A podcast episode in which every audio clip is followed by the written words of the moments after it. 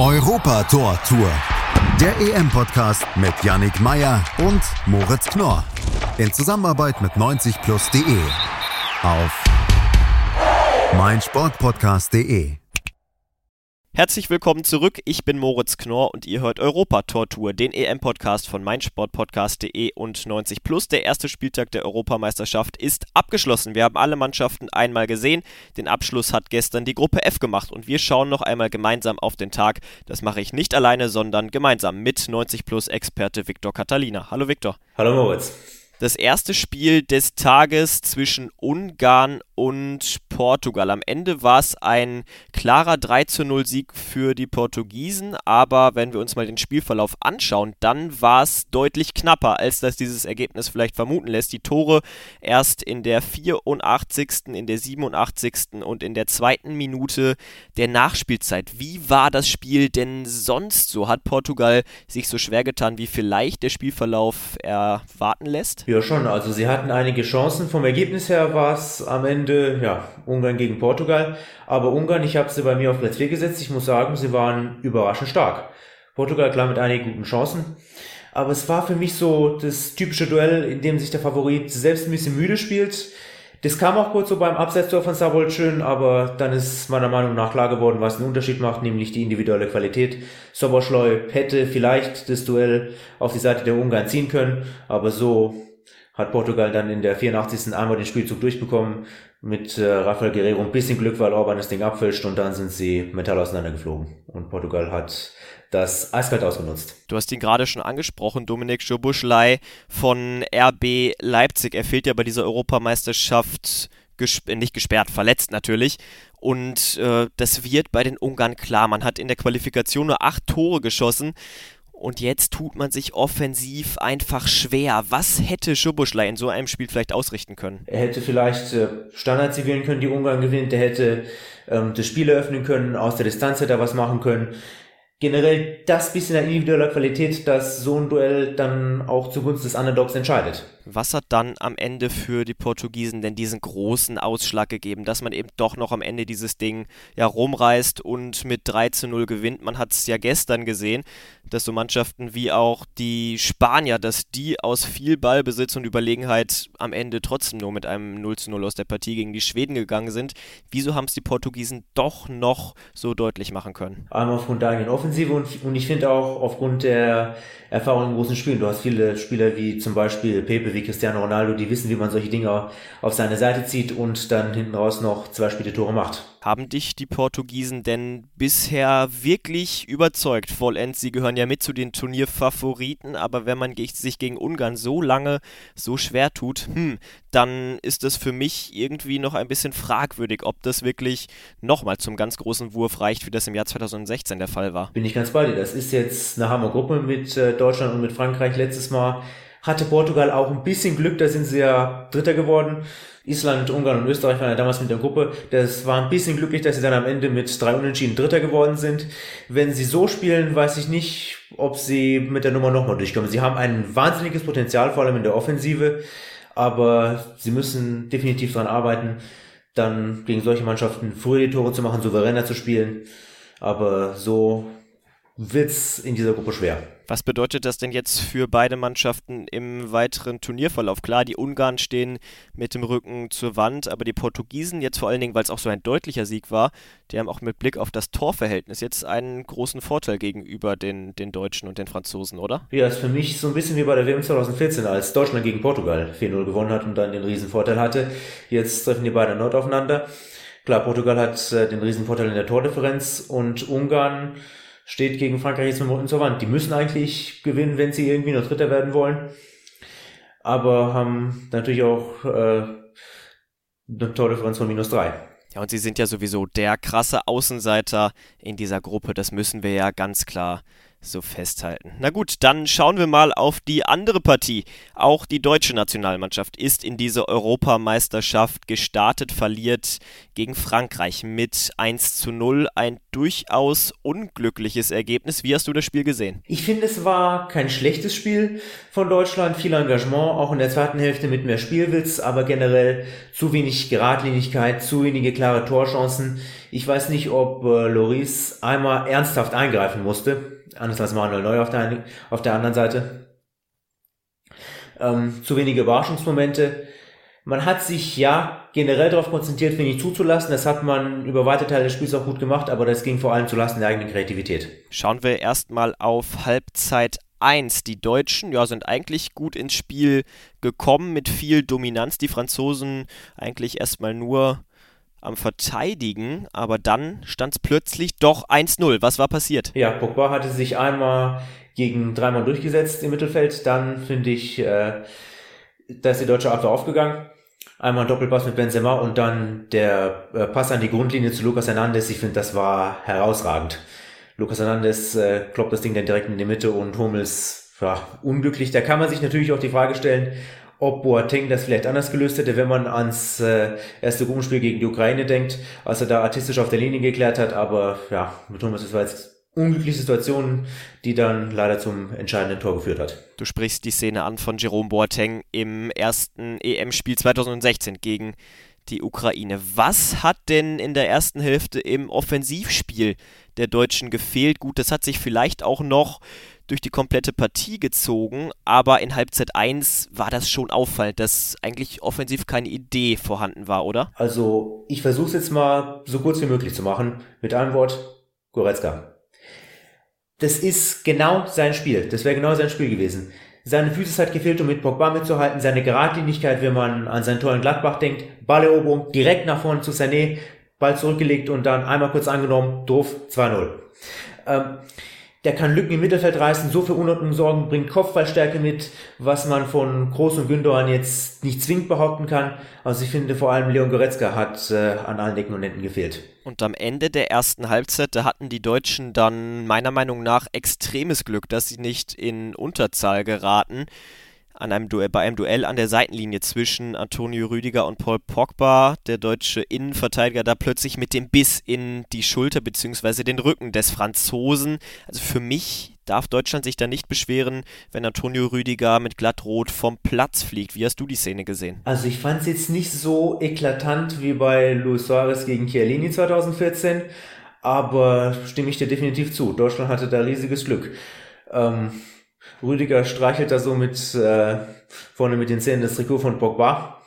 Also wenn der Videoassistent sich das anguckt, dann kann man da auch durchaus auf Rot entscheiden. Die deutsche Mannschaft war also im Glück, durfte diese Partie zu elf beenden. Und bevor wir jetzt auf die zweite Halbzeit und den Rest der Partie und auch auf den Ausblick auf den morgigen Tag schauen, da gehen wir einmal ganz schnell in die Pause. Schatz, ich bin neu verliebt. Was? Drüben. Das ist er. Aber das ist ein Auto. Ja, eben. Mit ihm habe ich alles richtig gemacht. Wunschauto einfach kaufen, verkaufen oder leasen. Bei Autoscout24. Alles richtig gemacht. Und da sind wir auch schon wieder zurück aus der Pause und schauen auf die zweite Halbzeit des Deutschlandspiels. Es wurde geradliniger, es wurde zielstrebiger in der Offensive, aber trotzdem war das noch nicht so wirklich das Gelbe vom Ei. Du hast es schon angesprochen, Torhüter Hugo Lloris musste eigentlich keinen Ball über die kompletten 90 Minuten halten. Wo lag da das Problem? Einmal muss man natürlich auch den Franzosen ein Kompliment machen, wie sie verteidigt haben, dass äh, Deschamps eben diese Einheit geformt hat. Und zweitens, Deutschland hat es eigentlich kaum durchbekommen. Ähm, das war generell zu viel klein-klein. Man wollte sich immer wieder in den Strafraum kombinieren, anstatt das Glück zu erzwingen, auch mal per Distanzschuss. Groß hat eine wahnsinnige Schusstechnik. Kimmich eigentlich auch, wenn man an sein Tor gegen Augsburg denkt. Das Ding fiel wie ein Stein unter die Latte da hätte auch Loris im Tor nichts machen können. Also ich finde, man hat immer wieder versucht, sich zu sehr zu kombinieren und zu selten das Glück auch mal zu erzwingen. Und dann irgendwann waren wir in einer Phase des Spiels, in der sich Joachim Löw entschieden hat, noch einmal zu wechseln. Er hat unter anderem Leroy Sané, Timo Werner und Kevin Volland gebracht. Fandest du, das waren die richtigen Wechsel? Eher nein, weil Gosens war mit Abstand einer unserer besten Offensivspieler. Wenn, auch schon in der ersten Halbzeit, wenn irgendwas ging, dann über links, dann über ihn. Über ihn äh, ging auch, äh, entstand auch die Chance für Müller in der 22. Minute kurz nach dem Rückstand. Ähm, dann gab es auch noch mal eine Flanke von rechts, wo er sich reingeschmissen hat, äh, als Pavard dann behandelt werden musste. Also Gosens hätte ich jetzt nicht rausgenommen. Und äh, von Volland und Werner war eigentlich kaum bis gar nichts was zu sehen. Sané hatte einige brauchbare Aktionen, aber eigentlich auch nicht so viel. Also ich finde, das waren jetzt nicht wirklich die richtigen Wechsel. Wenn wir mal draufschauen auf die Leistung der beiden Rückkehrer, auf Thomas Müller und Mats Hummels, wie hat sich diese Rückholaktion von den beiden bezahlt gemacht? Was hatten sie schon für einen Einfluss auf das deutsche Spiel? Hummels leider einen zu großen. Und Müller, ja, Müller war bemüht, aber man hat gesehen, dass äh, die Franzosen wussten, was er macht. Äh, die kannten seine Laufwege, haben ihn kaum zu Chancen kommen lassen, bis äh, auf die Ausnahme in der 22. Minute. Aber ich glaube schon noch, dass sie im Laufe des Turniers nützlich werden können. Man muss jetzt gucken im Spiel gegen Portugal. Aber bis hierhin hier hält sich der Einfluss in Grenzen. Wir müssen Mats Hummels zugutehalten, dass er kurz vor Schluss auch einmal einen Konter der Franzosen mit einer wirklich absoluten Monstergrätsche unterbindet gegen Kylian Mbappé und da vielleicht äh, ja das 2 zu 0 verhindert. Also da müssen wir wirklich sagen, da hat er seinen Fehler aus Halbzeit 1, dieses Eigentor, fast schon wieder wettgemacht, oder? Teilweise. Es gab auch einige Szenen, wo er gegen Mbappé nicht gut ausgesehen hat, als Benzema den Ball einfach mal blind nach vorne geschlagen hat und Mbappé das Ding noch bekommen hat im Laufduell gegen ihn, was so eigentlich nicht geplant war. Dann hat er noch einmal das 2-0 gemacht, Mbappé, das dann nicht gezählt hat. Man hat gesehen, er ist Stellungsspiel, Aufbauspiel, Kopfballstärke, das kann er, aber man sollte ihn lieber nicht in Laufduelle verwickeln. Er ist ja auch nicht mehr der Jüngste, um das Ganze mal etwas eleganter auszudrücken. Was war das jetzt für ein Start für die deutsche Mannschaft in dieses Turnier? Man hatte natürlich mit den Franzosen jetzt direkt einmal den Turnierfavoriten und den stärksten Gegner vor der Brust. Kann man auf dieser Leistung aufbauen? Teilweise. Also es war jetzt kein optimaler Start, aber es gibt definitiv einige Dinge, die man aus diesem Spiel mitnehmen kann. Man hat gesehen, dass die Kontoabsicherung ja durchaus ordentlich ist, dass es gut funktioniert hat. Aber man hat auch gesehen, woran es noch fehlt. Man muss kreativer werden, man muss durchschlagskräftiger werden. Da muss man arbeiten gegen Portugal und da steht man jetzt natürlich auch noch unter Druck man muss, wenn man jetzt weiterkommen will, muss man gegen Portugal eigentlich gewinnen. Und das kann die deutsche Mannschaft dann am kommenden Samstag. Dann stehen die nächsten beiden Partien in dieser Gruppe F an. Die Deutschen spielen gegen Portugal in München und die zweite Partie ist dann zwischen Ungarn und Frankreich in Budapest. Also dann haben wir diesen letzten Tag des ersten Spieltags hinter uns und auch heute ziehen wir natürlich wieder ein Fazit und benennen unseren Spieler des Tages. Wer war das denn heute für dich? Für mich war das Paul Pogba mit Abstand der beste im französischen Mittelfeld, immer wieder Akzente gesetzt, fast alle gefährlichen Aktionen. Wenn es nicht über Mbappé war, dann ging es über ihn. Das Tor mit diesem wunderbaren Pass auf Lucas Hernandez maßgeblich mit eingeleitet, auch mit dem gewonnenen Zweikampf davor. Also Pogba definitiv für mich der Spieler des Tages. Denkst du, er kann mit dieser Leistung ja vielleicht einer der Spieler des Turniers sogar werden? Bei Manchester United steht er ja immer wieder in der Kritik, aber mit solchen Leistungen wie am gestrigen Abend, da könnte er einer der großen Stars auch werden, oder? Das Potenzial dazu hat er. Allerdings hat man auch in der Vergangenheit gesehen, dass er immer wieder Probleme mit der Konstanz hat. Also er kann damit weit kommen, aber er muss diese Leistung konstant bringen. Schauen wir mal auf den morgigen Tag, was denn da so ansteht. Die Finnen spielen gegen die Russen, Türkei gegen Wales und Italien gegen die Schweiz. Das erste Spiel der Finnen, das war ja überschattet vom Herzstillstand von Christian Eriksen. Ihm geht es mittlerweile zum Glück den Umständen entsprechend gut. Gott sei Dank. Aber natürlich konnte man dort trotzdem gewinnen gegen die Dänen. Wie ist die Ausgangslage vor dem Spiel gegen die Russen? Also die Finnen, die haben für mich einen riesigen, einen gewaltigen Vorteil. Ähm, Russland hat mich jetzt im ersten Spiel gegen Belgien überhaupt nicht überzeugt größtenteils defensiv gespielt. Belgien hat ja auch nicht mehr gemacht, als äh, sie mussten. Letzten Endes hoch, hochverdient souverän 3-0 gewonnen. Und wenn Finnland das auch noch gewinnt und sechs Punkte auf dem Konto hat, dann sehe ich eigentlich nicht, wie sie nicht weiterkommen sollen. Dass du mal mit sechs Punkten, wenn es ganz schlecht läuft, Gruppendritter wirst, kann passieren. Aber dass es dann trotzdem vier Mannschaften gibt, die besser sind als du, das ist für mich extremst unwahrscheinlich. Ja, und wer hätte damit gerechnet? Die Finnen also ja mit einer sehr, sehr guten Chance, wenn sie das Ding da morgen gewinnen, eigentlich auch wenn sie punkten gegen die Russen, ja dann vielleicht in die K.O.-Phase einzuziehen. Das zweite Spiel des Tages, das ist dann die Partie zwischen der Türkei und Wales. Die Türken ja im ersten Spiel im Eröffnungsspiel gegen Italien mit 3 zu 0 klar verloren. Sie waren ja bei einigen Experten sogar als Geheimfavorit auf dem Zettel. Was steht für die Türken auf dem Spiel? Das ganze Turnier. Die Türkei hat jetzt natürlich, genau wie in unserer Gruppe Ungarn, den Nachteil der Tordifferenz mit äh, minus drei. Da müssen sie auch dran denken. Das heißt, sie stehen gewaltig unter Druck, aber Wales kommt mit Rückenwind 1 zu 1 gegen die Schweiz und natürlich haben sie diesen einen Spieler mit Gareth Bale, der den Unterschied ausmachen kann. Auch das 2016 schon gemacht hat, als Wales bis ins Halbfinale gekommen ist. Also ich sehe da definitiv den Vorteil eher bei Wales. Und das letzte Spiel des Abends dann heute um 21 Uhr zwischen Italien und der Schweiz, die beiden Top-Mannschaften in dieser Gruppe A. Und wenn wir uns nochmal an das Eröffnungsspiel der Italiener erinnern, dann sollten sie ja hier in diesem Vergleich eigentlich zumindest auf dem Zettel so ein bisschen die Nase vorn haben, oder? Definitiv. Also das gefällt mir sehr gut, was äh, Roberto Mancini aus der Mannschaft gemacht hat. Vor allem auch spielerisch haben sie mich äh, gegen die Türkei überzeugt. Aber die Schweiz ist keine Außenseite. Die Schweiz ist immer wieder für eine Überraschung gut. Klar ist natürlich aber auch, äh, wenn Italien dieses Spiel gewinnt, ist der Gruppensieg eigentlich so gut wie sicher. Sie haben 3-0 gewonnen.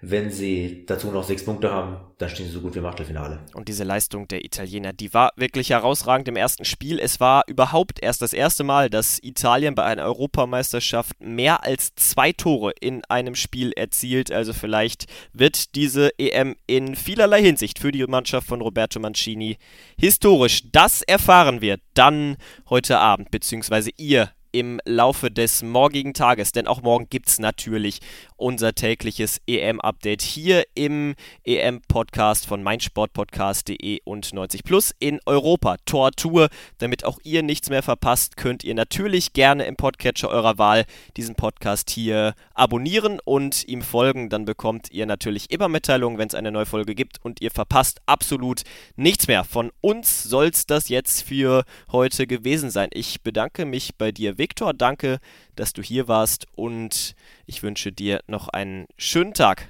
Danke dir. Dir auch. Ciao. Schatz, ich bin neu verliebt. Was? Da drüben. Das ist er. Aber das ist ein Auto. Ja, eben. Mit ihm habe ich alles richtig gemacht. Wunschauto einfach kaufen, verkaufen oder leasen. Bei Autoscout24. Alles richtig gemacht. Europa Tor Tour. Der EM-Podcast mit Yannick Meyer und Moritz Knorr. In Zusammenarbeit mit 90plus.de. Auf meinsportpodcast.de. Schatz, ich bin neu verliebt. Was? Da drüben. Das ist er. Aber das ist ein Auto. Ja, eben. Mit ihm habe ich alles richtig gemacht. Wunschauto einfach kaufen, verkaufen oder leasen. Bei Autoscout24. Alles richtig gemacht.